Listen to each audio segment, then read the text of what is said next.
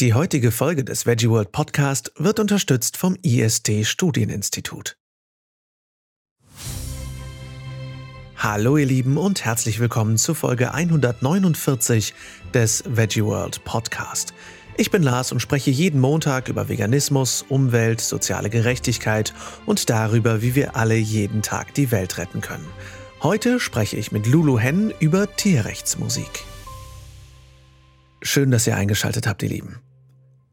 Ich denke, wir hatten alle eine turbulente Woche mit den Ereignissen, die gerade die USA und auch die ganze Welt bewegen.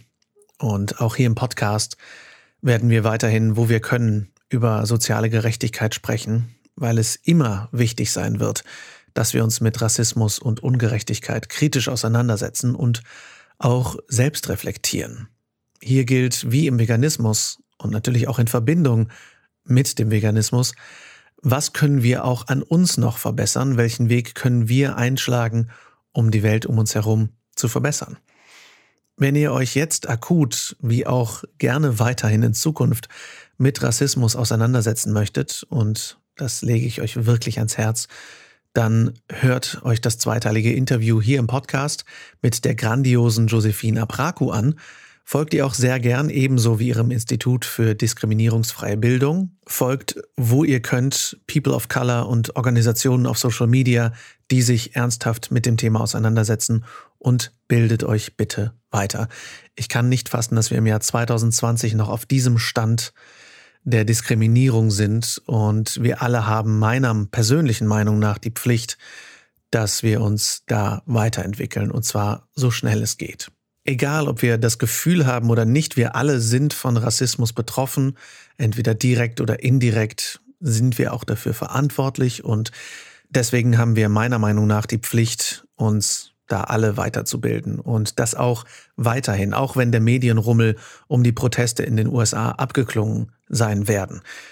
Rassismus ist nicht nur in den USA ein Problem, er ist hier in Deutschland ein Problem. Rassismus steckt letztendlich in uns allen und wir alle haben noch einen Weg zu gehen. Also lasst uns auch hier gemeinsam an einer besseren Welt arbeiten und uns für unsere Mitmenschen einsetzen.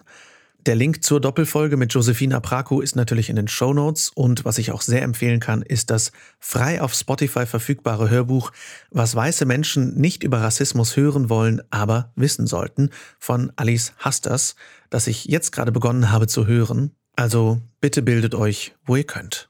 Vielen lieben Dank. Diese Woche starten wir endlich in das nachgeholte zweiteilige Interview mit Tierrechtsmusikerin Lulu Hen, die ich das erste Mal live auf dem Animal Rights March in Berlin letztes Jahr gehört habe und mit der ich schon länger arbeiten wollte.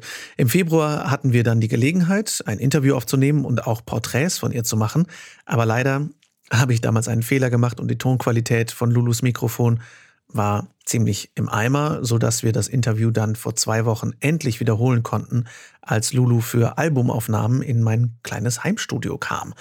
Und was soll ich sagen? Es hat sich sehr gelohnt, denn in diesem Interview sprechen wir nicht nur über ihren Weg zum Veganismus und zur Tierrechtsmusik, sondern auch über ihre Beziehung zu Musik allgemein. Und in Teil zwei, weil das Interview etwas länger geworden ist, fachsimpeln wir dann über Kreativität überhaupt und wie wir Kreatives mit Aktivismus verbinden können. Und ja, wie ihr vielleicht raushören werdet, hatten wir sehr viel Spaß miteinander. Also schnappt euch ein Getränk eurer Wahl und macht es euch gemütlich. Viel Spaß beim Interview. Ich sitze hier mit Lulu Hen, Tierrechtsmusikerin, Musikerin generell und Jane Dampf in allen Gassen. Ich weiß nicht, was die, was ist die weibliche Version von Hans Dampf in allen Gassen? Oh, das ist eine gute Frage. Die wir heute erörtern werden. Auf Herzlich willkommen im Podcast. Vielen Dank. Ähm, wir haben ja schon mal zusammengesessen und einen Podcast gemacht. Hat geht so funktioniert. Hey. Weil ich leider, äh, weil ich äh, einen Fehler gemacht habe. Ich hatte nämlich leider mein Kopfhörerkabel vergessen an dem Tag, diesem Tag in Bremerhaven, wo wir in einem Hotelzimmer saßen an einem sehr, sehr kleinen Tisch zusammengestaucht. Aber letztendlich bin ich gerade total happy darüber, dass wir äh, so jetzt zusammensitzen. Denn jetzt haben wir noch viel mehr zusammen erlebt und können über viel mehr Sachen reden. Und Voll. Das cool. Ich weiß gar nicht mehr, was ich noch sagen soll. nach fünf Tagen des gemeinsamen Arbeitens. Äh, Aber für diejenigen, die dich noch nicht kennen, immer noch nicht kennen, wer bist du eigentlich und was machst du so? Ich dachte, ich darf die jetzt ankacken. So, hey, warum kennt ihr mich immer noch nicht? Kannst du, auf jeden Fall. Nein, Quatsch. Ich bin ja, ich habe ja noch nicht so eine dolle Internetpräsenz und daran haben wir ja jetzt zum Glück hier die letzten Tage gearbeitet. Also, mein Name ist Lulu und ich mache Tierrechtsmusik. Und das Ganze hat witzigerweise gestern vor genau einem Jahr angefangen. Stimmt. Da habe ich nämlich gestern eine Facebook-Erinnerung bekommen, dass mein erstes Video, was ich jemals zu dem Thema Tierrechtsmusik quasi gemacht und gepostet habe, genau vor einem Jahr online ging und viral ging. Nein, tat es nicht wirklich. Aber tatsächlich hat Lars mich auch darüber kennengelernt. Ja. Es war nämlich ein, ein Video zu äh, der Demo zur Schließung aller Schlachthäuser in Hamburg. Und da habe ich einen Song geschrieben und der ist Herzen auf. Und den habe ich da ganz simpel und eingeschüchtert. Lars dachte, ich sei 17 auf dem Video. Du siehst auch je nachdem, wie du, also wie auch deine Haare sind und so, siehst du einfach unterschiedlich alt aus. Hm. Ja, aber 17 ist schon jung, ne? 17 ist jung, ne? ähm, ich finde es auch spannend, dass es genau gestern vor einem Jahr angefangen hat. Und ich, was hältst du eigentlich davon, dass Facebook einen daran erinnert, was man so gemacht hat? Weil ich finde es immer im ersten Moment unfassbar praktisch. Ich denke, ach, guck mal, wie cool. Und dann denke ich, mh, schön, dass Facebook das auch nicht weiß. Ja, ich glaube, Facebook kennt uns alle besser, als wir uns selbst kennen. Und vor allem auch unsere Freunde und wann die Geburtstag haben und so. Da denke ich schon oft, wie, ja, das wie mies das ist, dass da Facebook einen dran erinnern muss, wie unpersönlich. Wobei ich jetzt angefangen habe, äh, Anfang des Jahres, alle Termine, also ich habe früher schon äh, Geburtstage eingetragen, aber jetzt habe ich alle Geburtstage eingetragen und schon mal für die nächsten Jahre vorgetragen, sodass ich die hm. Geburtstage von Menschen im Kopf habe und nicht Facebook mich daran erinnert. Da bin ich ein bisschen Smart. stolz. Smart. Sehr ja. gut, sehr analog. Ähm, Lulu ist das ein Künstlername oder ist das dein echter Name? Lulu ist, ähm, hm, ja, schwierig zu sagen. Also eigentlich ist es mein Spitzname. Ich heiße nämlich mit vollem Namen Claire Louise, bin aber die jüngste von vier Geschwistern, die, als ich geboren wurde, noch nicht in der Lage waren, diesen sehr komplizierten Namen mm. auszusprechen. Und so ist dann Lulu entstanden. Und da mich eigentlich alle Menschen, die ich mag, so nennen, Okay, Claire. Also. Nein, Claire wurde ich tatsächlich eigentlich nur in der Schule genannt. Und Ach, Kinder, Kinder sind böse, deshalb wird dann aus Claire auch sehr schnell Claire Anlage oder Claire Werk oh, wow. oder sowas. Krass. Claire Grube. oh Gott, jetzt habe ich ähm, dir Flusen oh, ja, in den Kopf Futter gegeben geflust. Ja, deshalb. Das ist aber fies. Ja, voll. Kinder sind, Kinder sind fies. Und ähm, ich habe dann irgendwann mich dazu entschieden, dass ich Lulu heißen möchte und stelle mich mittlerweile so eigentlich auch immer überall vor. Außer ich habe irgendwie so einen formellen Termin auf irgendeiner Behörde oder sowas, dann sage ich ja, schon, Guten Tag, ich bin Sabrina. genau, dann denke ich mir was komplett anderes aus. Sag ich zum Beispiel Lars Walter. Genau. Das ist echt fies, weil ich weiß nicht, ob du äh, Malek Mihiri kennst, der ist äh, als Drag Queen auf der Veggie World in Hamburg aufgetreten und hat am Ende gesagt, vielen Dank, mein Name ist, äh, mein Name ist Molker Favorito, wenn euch das Programm gefallen hat. Wenn euch das Programm nicht gefallen hat, mein Name ist Lars Walter. so, Dankeschön. Jo, cool. Das werde ich auf jeden Fall übernehmen. Ja, einfach, genau, wenn, wann immer jemand, jemand dein, dein Programm nicht gefällt, einfach sagen, äh, mein Name ist Lars Walter. Das finde ich ganz toll. Lulu, wo kommst du denn her? Weil du wohnst jetzt in Hamburg, aber du bist keine gebürtige Hamburgerin, auch wenn man das schon mal meinen könnte bei dir. Ja, nicht. Nee, ich kann das nicht. Ich lasse es lieber sein. Du kannst das, das wohl, peinlich. das die ganze Zeit. Aber nicht unter Druck. Ähm, ich komme gebürtig aus dem Hunsrück. Das ist ein Mittelgebirge in Rheinland-Pfalz. Schon so ein bisschen Richtung Saarland. Oh, aus einem sehr kleinen Dorf, was witzigerweise zwar nicht nach meiner Familie benannt wurde, aber trotzdem Hennweiler heißt. So wie ich mit Nachnamen. Ich glaube trotzdem, dass es insgeheim in deiner Familie gehört. Meinst du? Ja. ja Und äh, Hunsrückisch habe ich ja jetzt gelernt, klingt ein bisschen anders als Norddeutsch. Auf jeden Fall. Ich äh, weiß nicht, wir können einfach so einen kleinen Crashkurs oder sowas machen.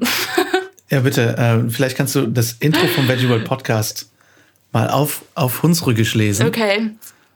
Das machen wir jetzt einfach mal als, als spontane Challenge, weil Jolissimo. Jolissimo. Jolissimo habe ich jetzt gelernt. Wir haben gestern viel über Jugendsprache geredet, weil Lulu ungefähr 40 Jahre jünger ist als ich. Ungefähr. Und, ähm, ich bin nämlich minus sieben Jahre alt. Richtig. Danke. Nicht wie viele denken, 17. Nein, ich bin minus sieben Jahre alt. minus sieben. Und ähm, da haben wir, habe ich gelernt, dass die, die Steigerung von YOLO, You Only Live Once, ist Jolissimo. Ja, und. Die Steigerung von Nice ist Neisenstein.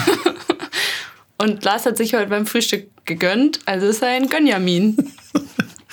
Und wenn ich was richtig toll gemacht hätte, dann wäre ich sogar ein Ehrenmann. Ehrenmann. Das ist ein normales Wort ist, was mich schon wundert.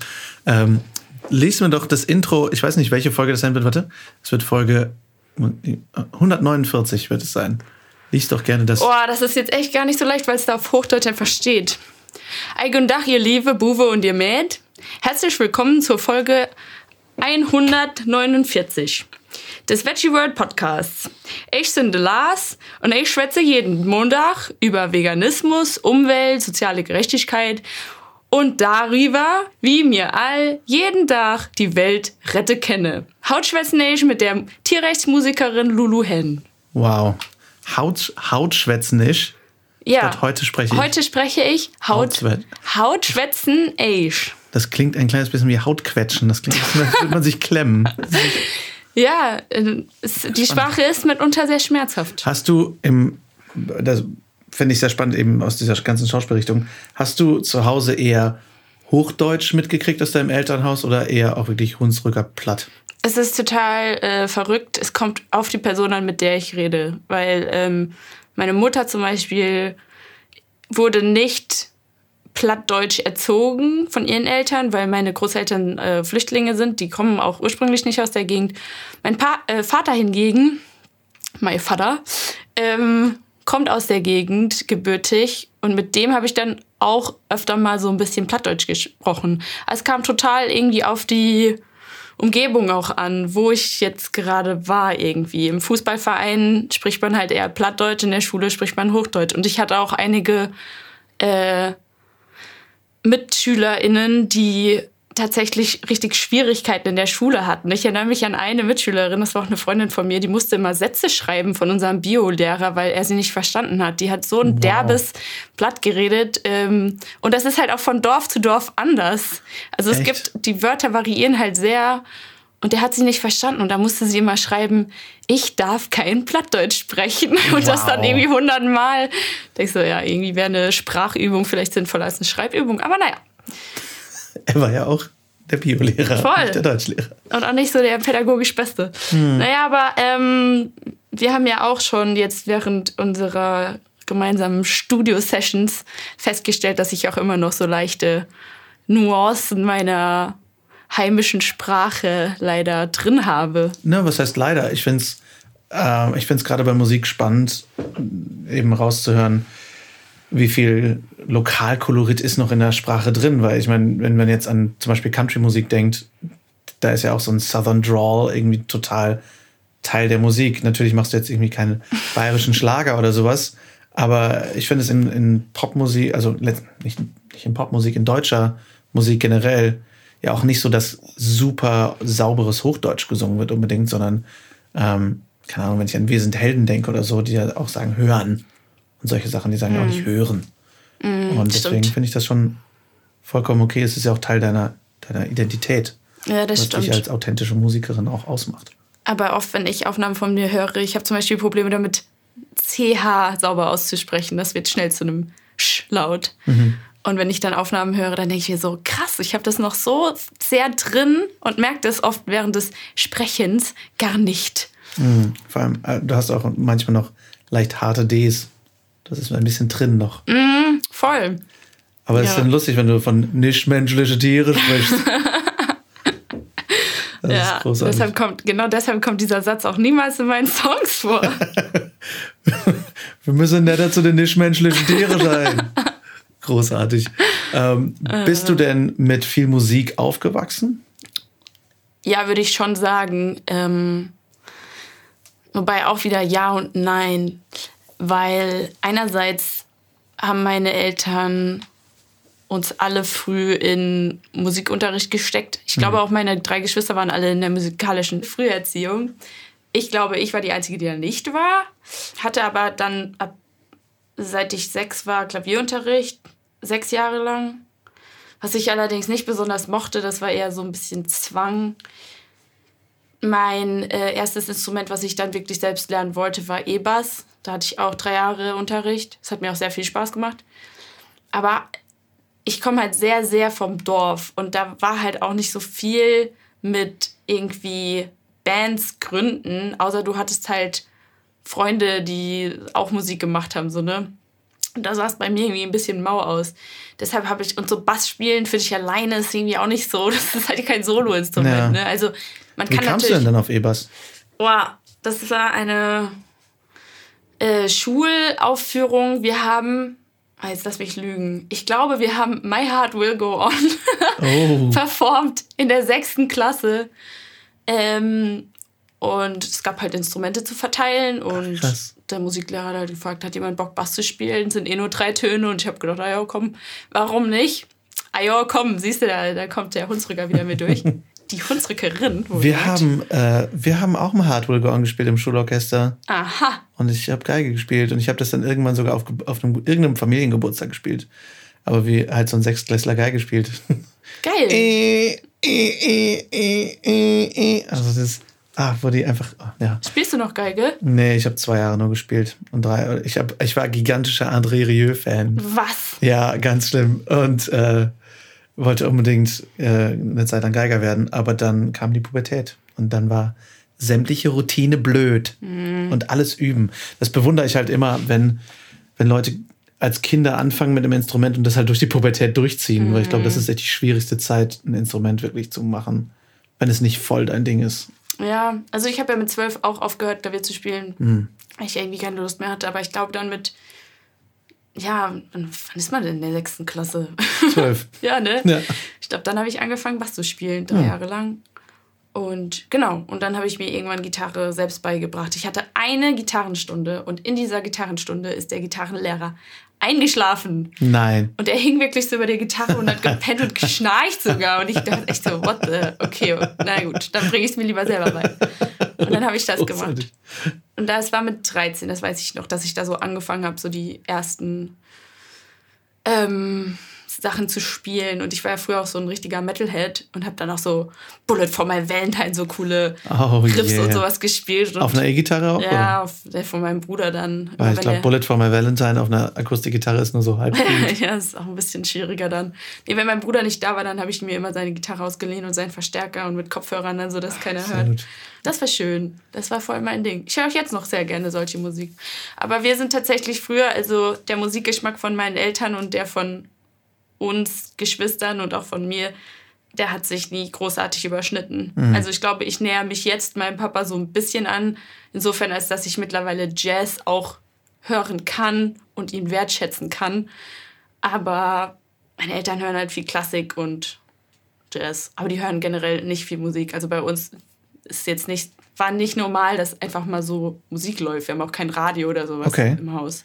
Oder Ach, im Auto. Meine Eltern hören keine Musik im Auto. So, das erste, was ich mache, wenn ich irgendwo hin mit dem Auto fahre, ist erstmal eine schöne Playlist anmachen. Ja. Und äh, es lief wenig Musik in unserem Haus. Immer. Bevor ich zu meiner nächsten Frage komme, kommt hier einmal eine kurze Nachricht von unserem Sponsor dieser Woche, dem IST Studieninstitut.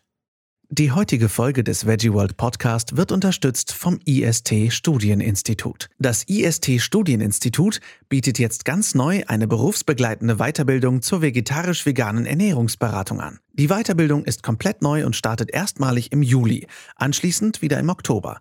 Die Weiterbildung dauert fünf Monate und eignet sich besonders für Interessierte, die beruflich als vegetarisch-vegane Ernährungsberaterin oder Ernährungsberater anfangen wollen. Aber auch Interessierte, die sich privat im Bereich der vegetarisch-veganen Ernährung weiterbilden möchten, können sich mit dem IST-Fernstudium fortbilden. Es handelt sich um eine flexible, berufsbegleitende Weiterbildung im Fernstudium. Das Stichwort lautet Lerne wann und wo du willst. Der Online-Campus ist überall abrufbar. Digitale Studienhefte können im Online-Campus eingesehen werden oder man erhält sie postalisch in gedruckter Form zugeschickt. Online-Vorlesungen zu verschiedenen Ernährungsthemen sind ebenfalls im Online-Campus abrufbar. Ein dreitägiges Seminar verbindet das theoretisch erlernte Wissen mit der Praxis und ist im Preis inbegriffen. Die Weiterbildung ist von der staatlichen Zentralstelle für Fernunterricht geprüft und zugelassen.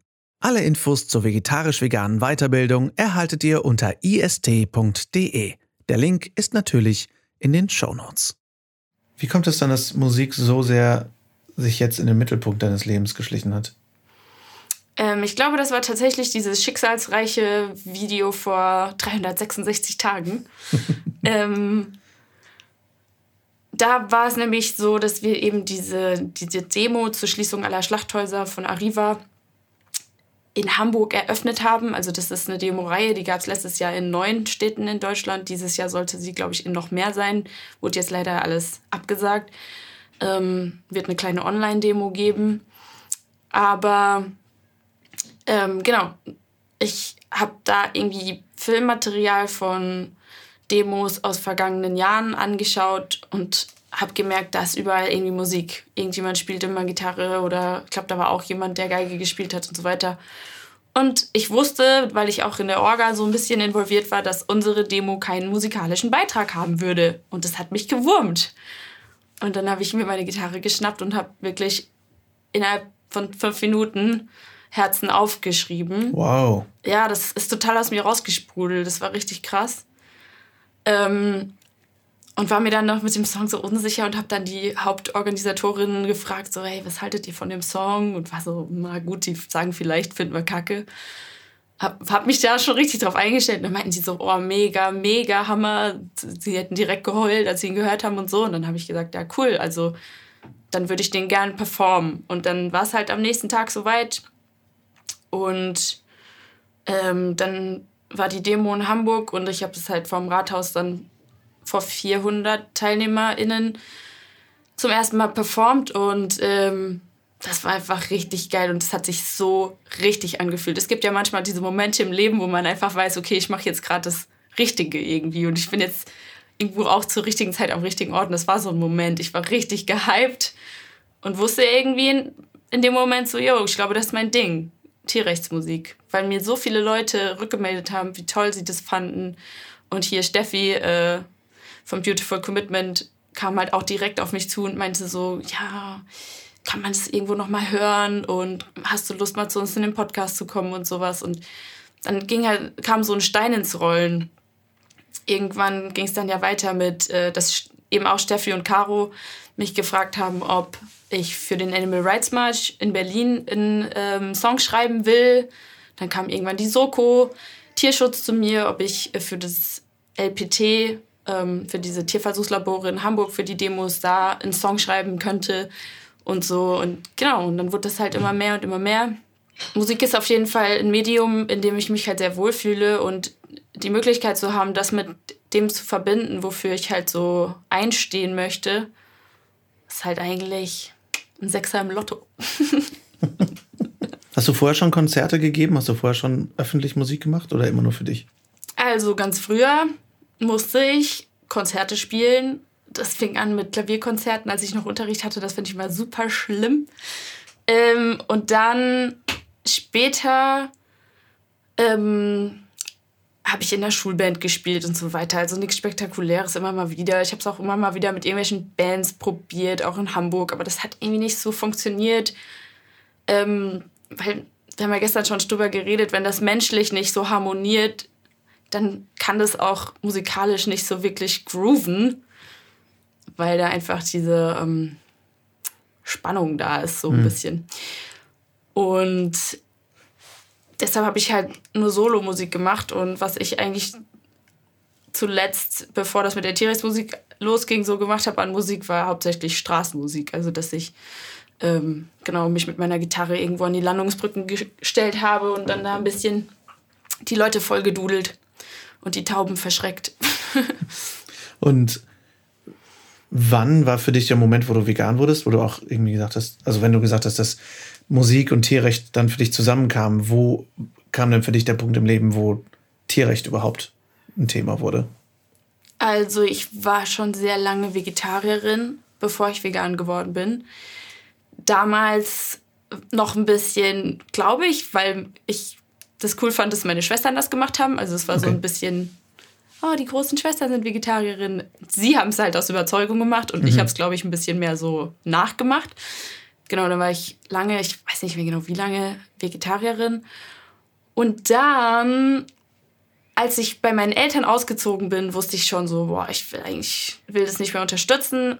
Hatte aber auch die ganze Zeit diese diese kleinen Rückfälle so mit Käse und so weiter und wenn man unterwegs war und alles Mögliche. Also ich habe mich da noch nicht als Veganerin bezeichnet.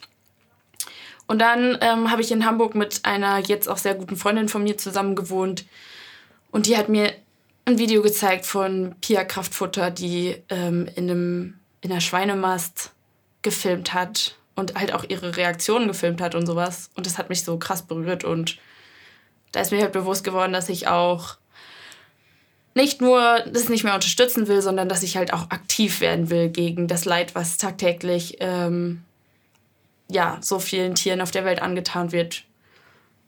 Und das ist jetzt, ich, ich kann das gar nicht so genau sagen, wann das war. Ich würde jetzt mal so tippen, Ende 2017. Also es ist echt noch nicht so lange her, dass ich wirklich äh, so komplett vegan und halt auch so Richtung, okay, ich will was für die Tiere tun.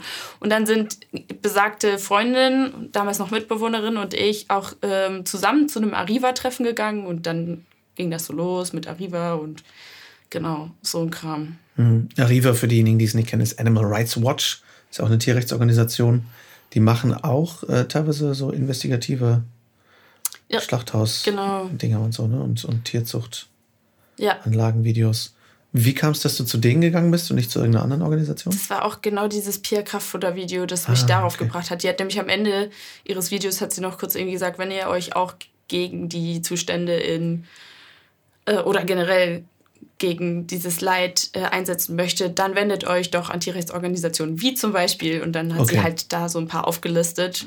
Und irgendwie, ich weiß auch nicht, ich fand den Namen vielleicht auch einfach ansprechend. Mhm. Ja. Und die haben halt ganz viele ähm, so Chapter, also Untergruppen in, in ganz vielen größeren Städten. Also da kann man sich auf jeden Fall mal hinwenden. Bist du da immer noch aktiv oder? Naja, zurzeit ist halt sowieso nicht so viel, sag ich mal. Jetzt ja, gut, jetzt gerade ist natürlich schwierig, aber. Aktuell steht halt diese Online-Demo noch an zur Schließung aller Schlachthäuser. Wie sieht sowas aus, so eine Online-Demo? Ähm, also, es wird so sein, dass ganz. Also, wir haben einen Text bekommen, ähm, den sollen halt SprecherInnen einsprechen mit mhm. Video. Und dann wird das so geschnitten, dass es halt quasi aussieht, als würden wir das alle abwechselnd vorlesen. Ja, und ich werde da halt irgendwie noch ein bisschen Musik beisteuern, aber es wird dann Moderatoren geben, die das irgendwie so ein bisschen managen. Ich weiß es auch nicht so genau, ehrlich gesagt, aber ja, es ist schön, einfach Präsenz zu zeigen. Sehr cool. Und wie, also du meintest, dass dein erster Song so aus dir rausgeflossen ist. Ähm, wie schreibst du Songs? Wie funktioniert Songschreiben für dich? Wie ist dein Prozess? Mm, unterschiedlich. Manchmal habe ich äh, irgendwie eine Gitarrenmelodie im Kopf und finde die mega cool und denke mir dann zu der Melodie irgendwie einen Text aus. Ich ziehe viel Inspiration aus gebrochenen Herzen.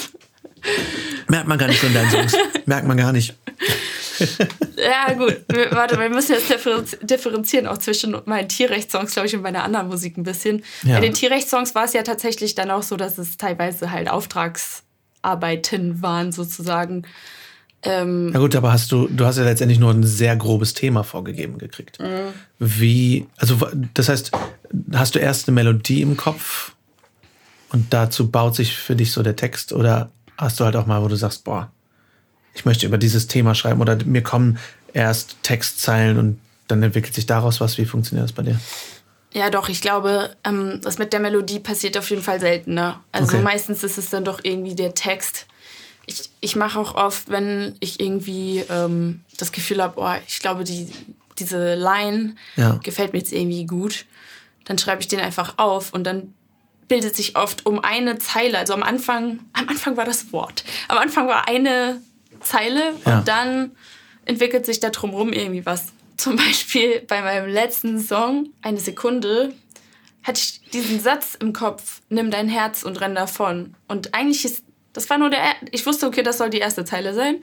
Und dann hat sich der Rest irgendwie daraus ergeben. Aber was wirklich, was ich wirklich mache und was ich manchmal ein bisschen vermisse bei so moderner Popmusik und so, ist, ich horche halt wirklich in mich rein und versuche authentisch das zu schreiben, was ich auch wirklich irgendwie empfinde und so und nicht irgendwas Komisches dazu zu erfinden, was vielleicht gut klingt. Ähm, genau, also. Ich finde das sehr spannend. Hattest du auch schon mal, ähm, hattest du schon mal so Writers Block? Hattest du schon mal so ein Brett vorm Kopf, wo du gesagt hast, ich, mir, aus mir kommt nichts raus oder alles, was ich aufschreibe, zerknüll ich sofort wieder und schmeiß Mega, ja, mega. Also ich ich bin halt keine Kreativmaschine. Ich glaube, das kann man lernen. Vielleicht habe ich es einfach noch nicht oft genug so probiert, aber bei mir ist es schon oft so, dass ich mich hinsetze und denke mir so, jetzt schreibe ich einen Song, klappt aber nicht. Und dann mhm. ist man halt voll frustriert. Und je frustrierter man ist, desto weniger funktioniert es natürlich. Ähm, aber was man auf jeden Fall machen sollte, ist zuzulassen, dass es vielleicht auch nicht der Mega-Hit ist, sondern einfach zu schreiben. Und also man, man denkt irgendwie sich ein paar Zeilen aus und weiß noch nicht, was wird daraus oder hat das. Wow, es hat sich gereimt. Ähm, Hier haben wir eine Künstlerin vor uns.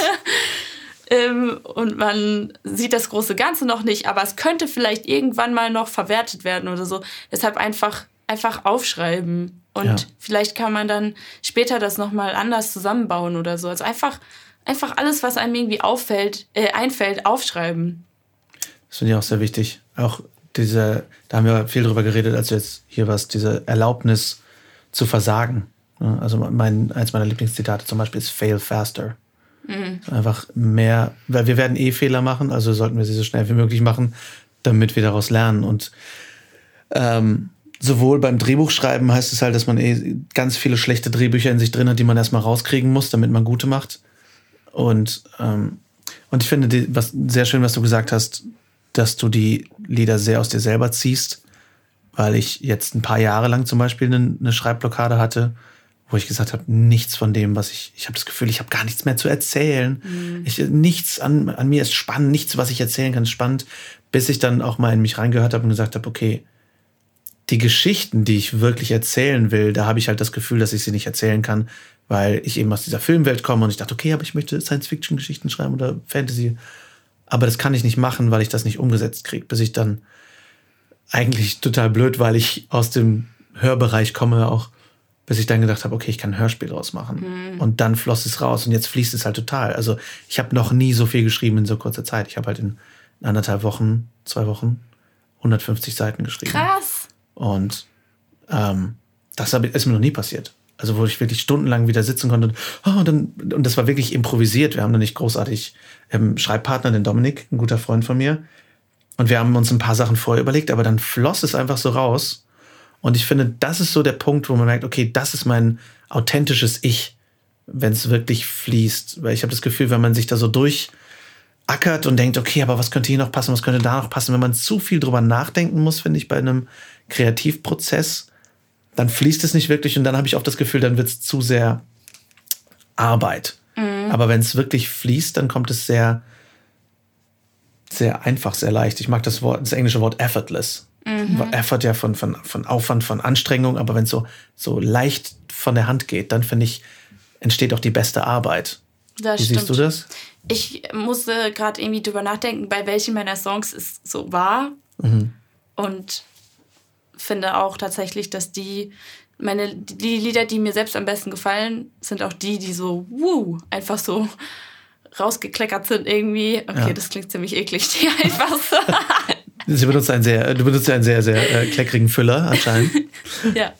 Ähm, ja, wo es einfach float, weil du ja. musst dich nicht verstellen. Und das ist genau das, wo ich so, also was ich schon manchmal benutze, muss ich jetzt zu meiner Schande gestehen, sind so Reimmaschinen. Oh, so, äh, okay, gibt's sowas? Ich yeah. Wusste ich gar nicht, okay. Dann gibst du da irgendwie ein Wort ein und dann kommt halt alles, was sich darauf reimt. Und halt auch, ob es ein einsilbiges oder ein zweisilbiges oder ein dreisilbiges Wort sein soll ah, oder so. Okay. Das ist halt ganz praktisch. Also da kann man halt auch manchmal sich inspirieren lassen oder so. Das ist schon ganz cool, aber das passiert auch nicht so oft. Ja, ich finde es auch vollkommen okay, sich immer irgendwo Hilfe zu holen und auch, auch Inspiration. Ähm, das ist ja zum Beispiel in der Fotografie auch oft oder auch bei Filmen, wo Leute dann so Moodboards sich zusammenstellen und letztendlich Bilder aus dem Internet holen und zusammenstellen, wo sie sagen, okay, so und so soll das Foto aussehen, von der Farbe, von der Frisur des Models oder was auch immer, vom Licht her, um das auch zu kommunizieren. Und es ähm, gibt so ein schöne, schönes Zitat. Good artist copy, great artist steal. Also das ist einfach, und es gibt ein Buch, das heißt Steal like an artist, also äh, stehle wie ein Künstler. Ähm, weil es einfach, es gibt keine komplette Originalität mehr. Dafür haben wir einfach tausende von Jahren an Kunst hinter uns. Mhm. Ähm, und trotzdem finde ich es vollkommen in Ordnung, weil niemand hat dieselbe Perspektive wie du. Und das hat mir damals sehr viel, als ich das so für mich rausklamüsert habe, sehr viel Mut gegeben, eigene Sachen zu machen, weil ich finde, es ist immer im Hinterkopf diese kleine Stimme von, wer will eigentlich hören, was ich zu sagen habe? Was habe ich noch der Welt hinzuzufügen? Ich kleines Licht. Aber niemand hat eben genau diese Perspektive oder hat es genauso erzählt. Und ich finde, es macht deine Songs auch sehr aus, dass, dass sie sehr einzigartig klingen und sehr nach dir klingen, also sehr persönlich. Und das fand ich jetzt zum Beispiel spannend. Ähm, zur Erklärung kurz, warum wir überhaupt die ganze Zeit sagen, oh, diese letzte Zeit, die wir hier zusammen haben. Wir waren nicht zusammen auf Kreta oder so, sondern wir haben die letzten fünf Tage äh, Albumaufnahmen gemacht für dein Album und Musikvideos gedreht und so weiter. Und da fand ich zum Beispiel sehr spannend, diesen Prozess auch bei dir zu verfolgen, wie du den Song schreibst, auch wenn es nur sehr am Rande war. Dein eine Sekunde Song, der erst Baum hieß. ähm, und, äh, er hieß Baum, das war der Arbeitstitel, aber Lars hat Baum nicht so gut gefallen. Naja, weil die einzige Zeile in diesem Lied, wo Baum drin vorkommt, ist, finde ich, eine Zeile, die jetzt nicht die stärkste Zeile des Liedes ist. Darf ich sie kurz sagen? Ja, bitte. Ich bin der Baum, du bist der Hund. Ja, also die Zeile ist sehr gut, aber ich fand eine Sekunde also letztendlich war das deine Idee, eine Sekunde, aber ich finde, dass Sekunden sehr viel größere Rollenspiel in diesem Song. Und, äh, Als Bäume. War es da zum Beispiel bei dem Song jetzt so, dass du erst eine Textzeile im Kopf hattest oder eine Melodie? Genau, das war diese, das war diese, nimm dein Herz und renn davon. Ja. Das war diese erste Zeile und darauf hat sich alles aufgebaut. Und ähm, das war jetzt halt wieder tatsächlich so eine, so eine Sache aus dem privaten Leben halt einfach ähm, was halt passiert ist bei mir. Ich bin sehr anfällig dafür, mich emotional auf Leute einzulassen. Und dann war es halt wieder so der Fall, dass ich jemanden kennengelernt hat und fand ihn halt cool. Und dann war, eigentlich hat er nur mir einmal abgesagt. Und dann war ich aber so, irgendwie fand ich das halt mega schade. Ich versuche jetzt weniger englische Wörter zu benutzen, sonst hätte ich gesagt, ich war bumped out. ähm, fand es schade. Schade ist auch ein schönes Wort. Ähm, genau, und daraus entstand dann dieses Lied. Ist natürlich übertrieben. Ich saß nicht da und habe geheult oder so, wie man vielleicht von dem Lied vermuten könnte. Aber das ist, glaube ich, auch so die Sache. Man nimmt halt, äh, man nimmt irgendwas, was einem passiert ist oder irgendeine Emotion und kann die aufbauschen so ein bisschen. Ähm, ja. Und ich finde es sehr interessant, was daraus entsteht, weil das Lied, was du daraus geschrieben hast, finde ich, erzählt ganz viel über Beziehungen generell. Also sowohl über Liebesbeziehungen wie auch über irgendwie geschwisterliche Beziehungen oder freundschaftliche Beziehungen. Ähm, ist das eine Kopfsache oder eine Bauchsache, wenn du das Gefühl hast, okay, der Text sitzt richtig? Kommt da bei dir ein Gefühl, wenn du das dann das erste Mal vor dich hinsingst oder liest? Ähm, ja.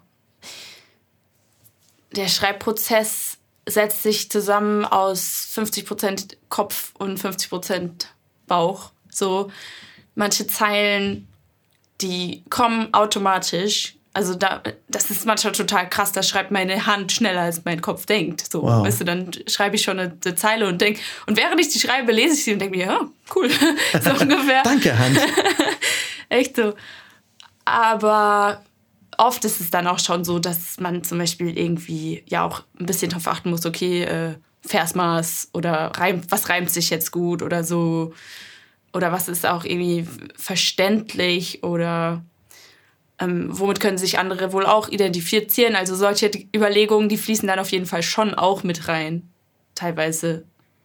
Aber bei diesem speziellen Song jetzt ähm, fühle ich mich halt wirklich irgendwie 100% wohl mit. Da ist halt keine Stelle, wo ich irgendwie denke, äh, mh, hm, nee, das ist eigentlich nicht authentisch oder Hast so. du sowas in Songs von dir? Wo du denkst, okay, 90% sind cool und diese 10% sind, na, sind okay, aber ich lasse es mal so.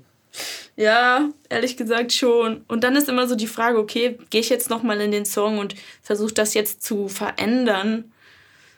Aber eigentlich, vielleicht fand ich es gut zu dem Zeitpunkt, als ich den Song geschrieben habe oder so. Und dann wäre es auch fast schon so ein bisschen, ja, das zu verfälschen. Aber ich meine, eigentlich ist da auch nichts dabei. Das ist ja ein ewiger Prozess und man kann ja auch Lieder nochmal neu machen. Ja, finde ich auch. Es ist halt so schön, dann auch was erschaffen zu haben, oder? Also dieses Gefühl zu haben, okay, da ist jetzt was, das ist für immer da. Ja, und deshalb fühlt sich das halt jetzt auch so gut an, die Sachen halt tatsächlich endlich mal auch aufgenommen zu haben in einer guten Qualität, weil erstens ich das schon so lange meinen Fans da draußen verspreche. nee, aber weil auch, mich fragen ja Leute ständig so, ja, wo kann man deine Musik hören? Und ich habe halt diese, diesen äh, Soundcloud-Account, wo halt wirklich One-Take-Aufnahmen von mir irgendwie drauf sind. Und ähm, genau, deshalb bin ich jetzt froh, dass jetzt halt tatsächlich was hier entsteht, was sich die, die Nachwelt anschauen kann. Richtig cool. Vielen Dank, Lars. Sehr gerne.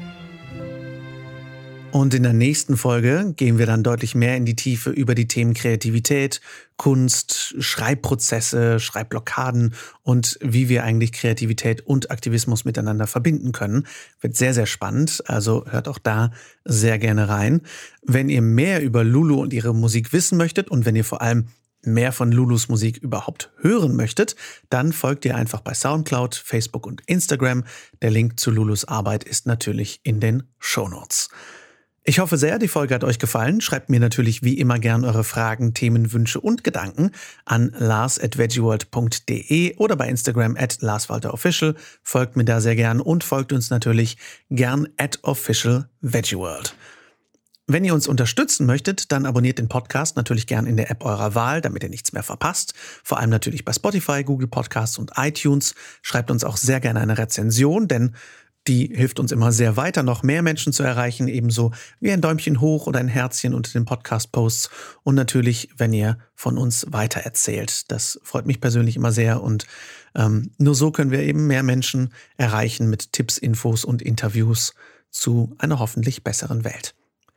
Wir hören uns nächsten Montag wieder zu Teil 2 des Interviews. Bis dahin rockt die kommende Woche.